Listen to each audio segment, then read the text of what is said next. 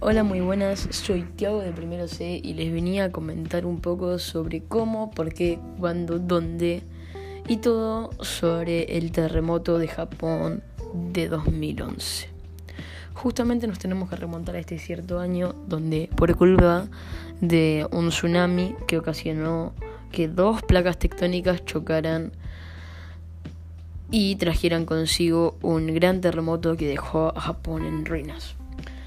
Las placas que chocaron fueron la de Norteamérica y la Pacífica, sobre una falla anormalmente delgada.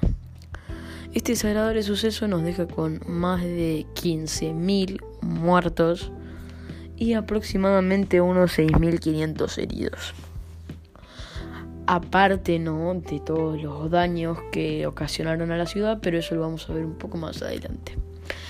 El terremoto y el tsunami de Japón de 2011 fue denominado oficialmente por la Agencia Meteorológica de Japón como el terremoto de la costa del Pacífico en la región de Tohoku de 2011 o Gran Terremoto de Japón Oriental de 11 de marzo. Fue un terremoto de magnitud 9,1 MW16 que creó olas de maremoto de hasta 40,5 metros de alto. El terremoto ocurrió a las 2.46 pm hora local del viernes 11 de marzo de 2011. El epicentro del terremoto se ubicó en el mar frente a la costa de Honshu, a 130 kilómetros al este de Sendai, en la prefectura de Miyagi, Japón, en la profundidad de, de 32 kilómetros. El terremoto duró aproximadamente 6 minutos según los sismólogos, y eso le bastó para dejar a Japón en ruinas. Fue el terremoto más potente que ha sufrido Japón hasta la fecha, así como el cuarto más potente del mundo y de la historia, por lo menos en los últimos 500 años medidos o calculados con técnicas modernas desde 1973, la zona de subdicción de la fosa de Japón ha experimentado nueve eventos sísmicos de magnitud de 7 o superior. Con epicentro a unos 260 kilómetros al norte, el evento, el, 11 de el evento en 11 de marzo de 2011 ocasionó que el gobierno japonés tenga que pagar 16 millones de yenes, que es la moneda japonesa, o 147 millones de euros para poder rearmar la ciudad.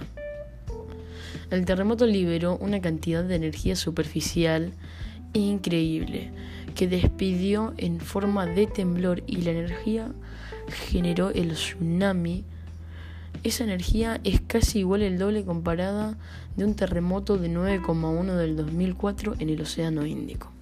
Si se hubiera aprovechado la energía superficial de este terremoto, se podría abastecer a la ciudad del tamaño de Los Ángeles durante todo un año. La energía total liberada la energía total liberada, también conocido como el momento sísmico MO, fue más de 200 veces la energía de la superficie y calculada por USJ en 3.9 por 1022 joules. 23, ligeramente menor al terremoto de 2004 en el Océano Índico. Esto es equivalente a 9.320 gigatoneladas de TNT, o aproximadamente 600 millones de veces la energía de la bomba nuclear de Hiroshima. Eh, nada, hasta acá podemos llegar con lo que yo les venía contando. Em, la verdad es algo bastante fuerte el que haya habido más de 15.000 muertos y hayan tenido que pagar esa cantidad de dinero solamente por una falla tectónica. Pero bueno, hasta acá llegamos y un placer.